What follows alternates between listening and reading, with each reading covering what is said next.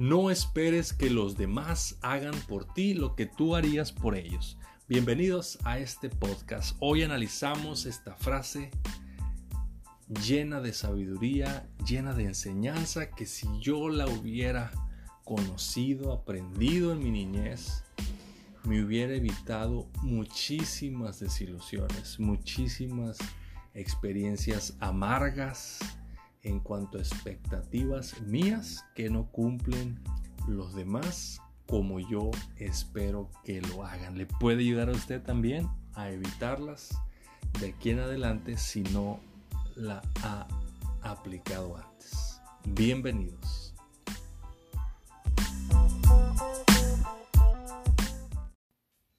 Bien, empecemos por partes. En esta frase encontramos las dos primeras palabras que nos dicen no esperes ¿Qué quiere decir esto? Que esperamos, que siempre estamos esperando algo de alguien o de algo. Tenemos expectativas, pues, de los demás. Esto es algo común, es algo natural, es algo automático a veces y tiene que ver mucho, si usted lo piensa, lo analiza, con mis deseos egoístas, con deseos que tengo para mí, para mi bien, para yo sentirme bien, ¿sí?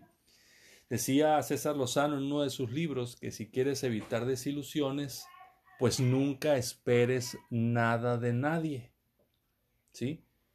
Esto es prácticamente imposible, ¿no? No esperar nada de nadie, o sea, andar por la vida haciendo cosas buenas sin esperar que alguien las retribuya es algo impensable, ¿no? Eh, tenemos expectativas desde nuestros padres, tenemos expectativas con nuestros hijos, si ya los tenemos, expectativas con nuestra pareja, si ya nos casamos, nuestros novios, si no nos hemos casado. En fin, tenemos expectativas con todas las personas con las que nos relacionamos, incluso en los negocios, ¿no? Tenemos expectativas y esto no es malo, esto no es que sea incorrecto. Lo incorrecto es que yo no entienda que siguen siendo mis expectativas, que son personales, que son individuales y que no puedo cargarle la responsabilidad a alguien más de que las cumpla. Es decir, que la otra persona, si bien lo hace o si bien no lo hará, y usted no puede hacerlo responsable. Le pongo un ejemplo. Cuando nos casamos o cuando la gente se casa, usamos o usan esta frase que dice me voy a casar para ser muy feliz. Yo digo, está bien, está bien que lo digas, quieres ser más feliz. Ok, correcto. Sin embargo, fíjate cómo esto es una expectativa de la persona de que cuando se case en esa relación y que la otra persona lo pueda hacer o la pueda hacer más feliz. Usted no puede hacer responsable a su pareja de que usted sea feliz, ¿sí? Es decir, usted es feliz por usted, ¿sí? Claro, le da felicidad compartir con otras personas, eso no lo podemos negar, sin embargo, no podemos hacer responsables a los demás de nuestra propia felicidad. Entonces, esto es importante como primer punto, que las expectativas son mías, yo no nací para cumplir expectativas de otros, ¿sí? Ni los demás han nacido para cumplir las mías. Yo soy el único responsable de mis propias expectativas. Muy bien, continuando con esta frase, me enfoco ahora en la parte final, lo que tú haces, lo que tú harías por ellos.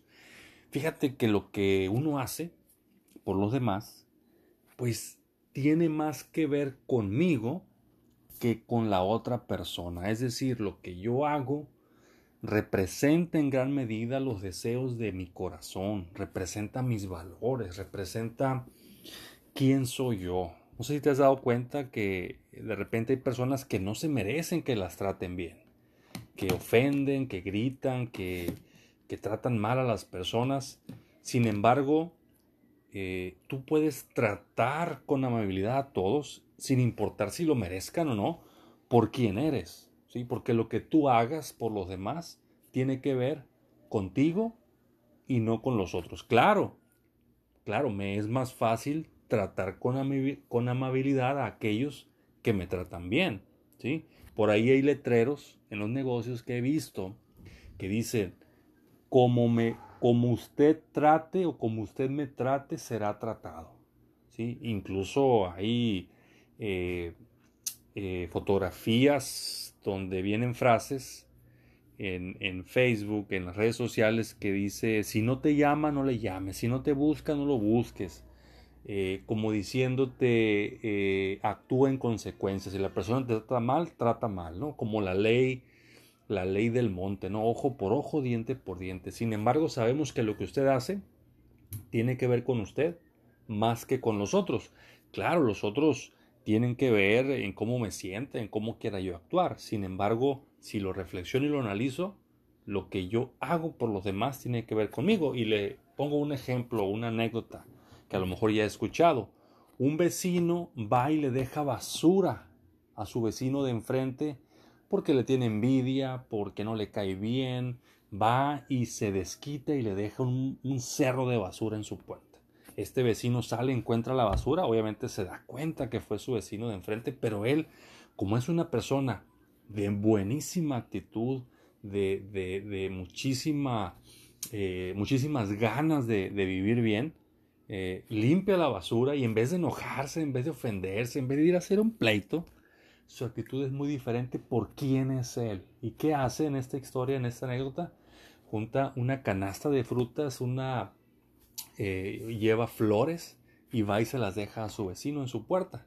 Su vecino las encuentra y va y, y, en una especie de, bueno, de saber por qué me dejas flores, por qué me traes algo bonito cuando yo te dejé un cerro de basura, va y le pregunta. Y entonces el vecino le dice palabras de gran sabiduría, le dice, cada uno da lo que tiene, cada uno da pues lo que es. Entonces, lo que usted haga tiene que ver con usted, lo que los otros hagan tiene que ver con ellos, se lo merezca o no se lo merezca. Y a veces hay cosas que no son justas, que no nos gustan, sin embargo, usted haga por quien usted es. Ahora, finalmente, lo que los otros hacen, ¿verdad? O la forma en que ellos responden a lo que yo hago por ellos, que es la otra parte de esta frase, pues tiene que ver con ellos y no conmigo, ¿sí?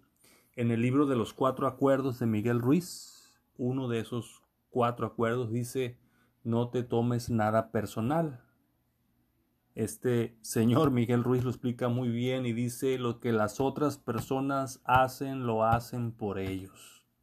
No lo hacen por ti, sea bueno o sea malo, dice. No te tomes nada personal. Y fíjate que esto aplica para algo bueno y para algo malo. A veces tú, tú recibes elogios de alguien y está bien recibirlos y agradecerlos. Sin embargo, eh, muchos de esos elogios, ¿verdad? Eh, pueden convertirse en críticas en, en, un parpadeo, ¿sí?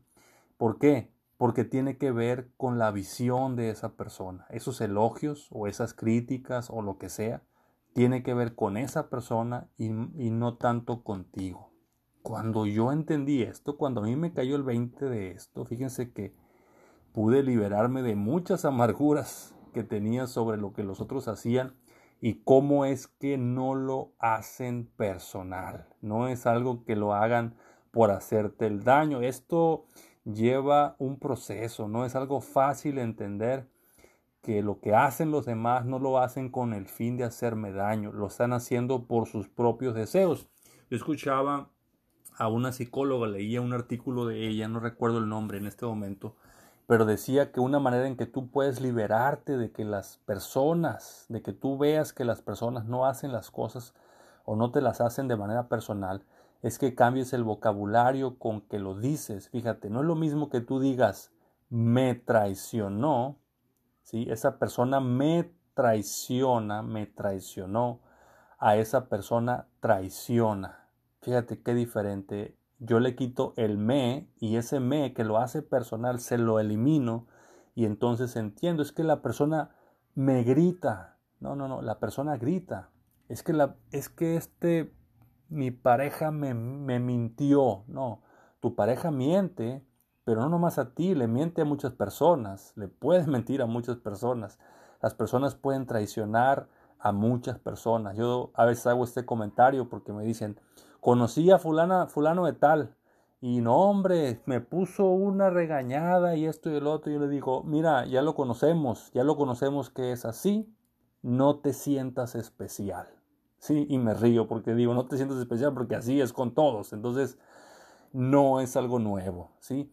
Claro, eh, es importante reconocer que lo que ellos hacen, a final de cuentas, tiene consecuencias en la relación contigo, pero ellos lo hacen pensando en sus propios deseos egoístas, ¿sí? Y no pensando en los tuyos. Qué interesante saber esto.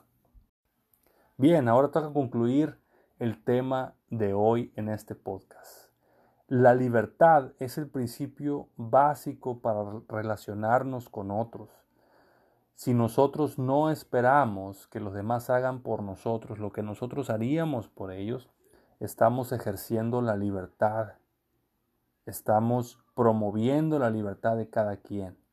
Entendemos que yo soy libre de hacer las cosas por los otros, pero que los otros tienen la libertad de corresponder o de no corresponder. Si usted ama a alguien y ese alguien no le ama a usted, ¿sí?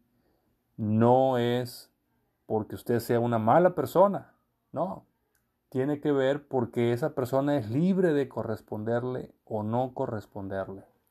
Qué difícil es hacer esto, por ejemplo, con nuestros hijos. Nuestros hijos nosotros les amamos, tenemos muchas expectativas en cuanto a que hagan las cosas bien en la vida. Sin embargo, no siempre sucede así y no siempre los hijos representan, ¿verdad? Lo que yo les enseño, lo que yo soy. Entonces, es difícil a veces vivir esto en libertad porque los hijos tienen esa libertad de poder elegir o no, así como usted la tuvo de sus padres y así como ellos la tuvieron de los suyos, etc.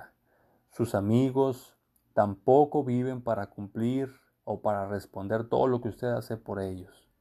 Usted hace por, por quien usted es. Usted ama porque usted tiene amor en su corazón. Usted hace el bien porque desea el bien. Entonces no puede estar esperando a que los demás sean como usted. Cada quien puede ser y puede ser libre de ser quien sea. Hay consecuencias, obviamente, hay consecuencias naturales de las cuales no podemos escapar. Lo que sembramos, cosechamos. Si sembramos amor en nuestro corazón y lo expresamos, cosechamos amor y abundancia en nuestra vida. Todo depende de cómo queramos ser. Gracias por escucharnos en este podcast y nos vemos pronto.